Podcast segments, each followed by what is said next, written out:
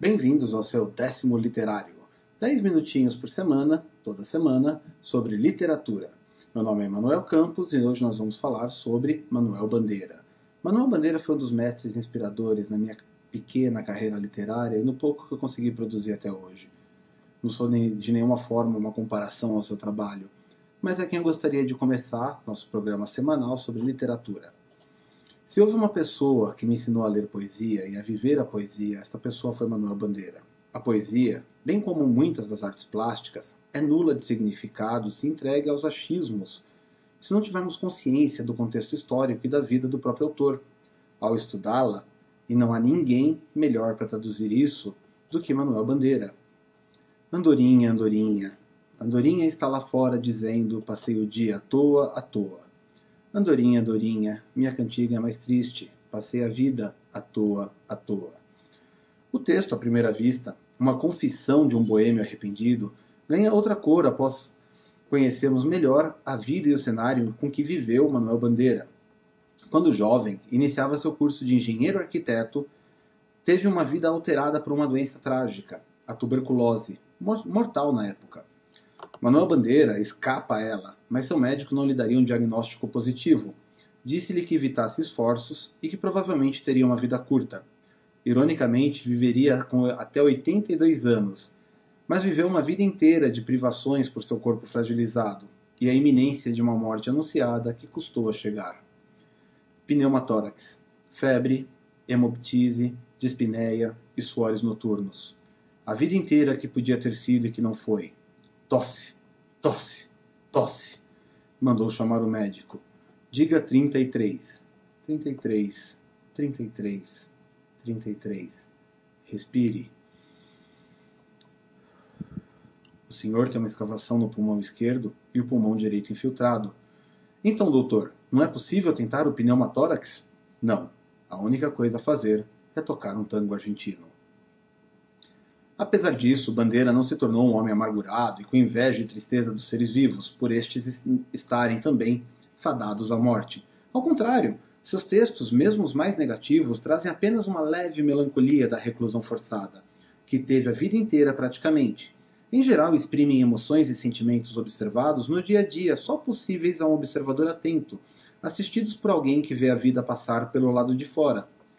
Bandeira sempre defendeu a escrita livre dos floreios, era pragmático em seu texto sem, não, sem perder o sentimento. Chegou a fazer pequenos manifestos a estilos da época, um manifesto particular ao parnasianismo, sonetos que não passam de pastiches parnasianos, segundo o próprio Bandeira, nele o famoso poema Os Sapos, que veio a estrear na Semana de Arte Moderna de 1922, na voz de Ronald de Carvalho, antecipando um novo espírito na poesia brasileira Bandeira foi cognominado por Mário de Andrade São João Batista do modernismo.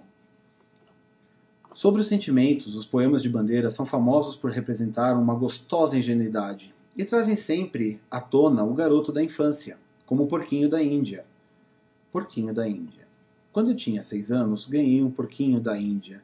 Que dor no coração me dava, porque o bichinho só queria estar debaixo do fogão Levava ele para a sala, para os lugares mais bonitos, mais limpinhos. Ele não gostava. Ele queria estar debaixo do fogão. Não fazia caso nenhum das minhas ternurinhas. O porquinho da Índia foi minha primeira namorada. Foi por intermédio de seu amigo Ribeiro Couto que Manuel Bandeira conheceu os escritores paulistas que em 22 lançaram o movimento modernista. Bandeira não participou diretamente da Semana de 22, mas colaborou com as revistas Claxon e mantinha uma amizade com os modernistas, Colaborou ainda com a revista Antropofagia, Lanterna Verde, Terra Roxa e A Revista. Manuel Bandeira foi professor, poeta, cronista, crítico e historiador literário. Nasceu em Pernambuco, Recife, em 19 de abril de 1886 e faleceu no Rio de Janeiro em 13 de outubro de 1968. Eleito em 29 de agosto de 1940 para a cadeira de número 24 na sucessão de Luiz Guimarães Filho, foi recebido em 30 de novembro de 40 pelo acadêmico Ribeiro Couto. Preparação para a morte. A vida é um milagre, cada flor com sua forma, sua cor, seu aroma.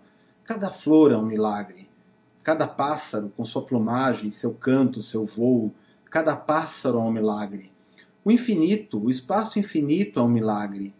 O tempo infinito, o tempo infinito é um milagre. A memória é um milagre. A consciência é um milagre. Tudo é um milagre. Tudo menos a morte. Bendita seja a morte, que é o fim de todos os milagres. Obrigado, Manuel Bandeira, por sua carreira. Esse texto foi originalmente publicado no Preto no Branco, número 9, conduzido pela jornalouca Suzana Jardim, e hoje ele é um dos manifestos que representa, que faz a coletânea dos nossos movimentos contemporâneos, reconhecido pelo Museu da Imagem e do Som, o MIS, onde ele está em exposição. Nosso canal vai sempre ser sediado neste canal do YouTube, Décimo Literário, e também no meu blog, lec, lec.blogspot.com. E também vocês podem me acompanhar com meus lançamentos no Twitter, arroba Emanuel Campos. Quem desejar me escrever é emanuel.campos.gmail. Escreva, tenha seu e-mail, seu e-mail lido aqui e dê sua sugestão de quem você gostaria de ver uma síntese da vida e a obra. Obrigado e até a próxima semana.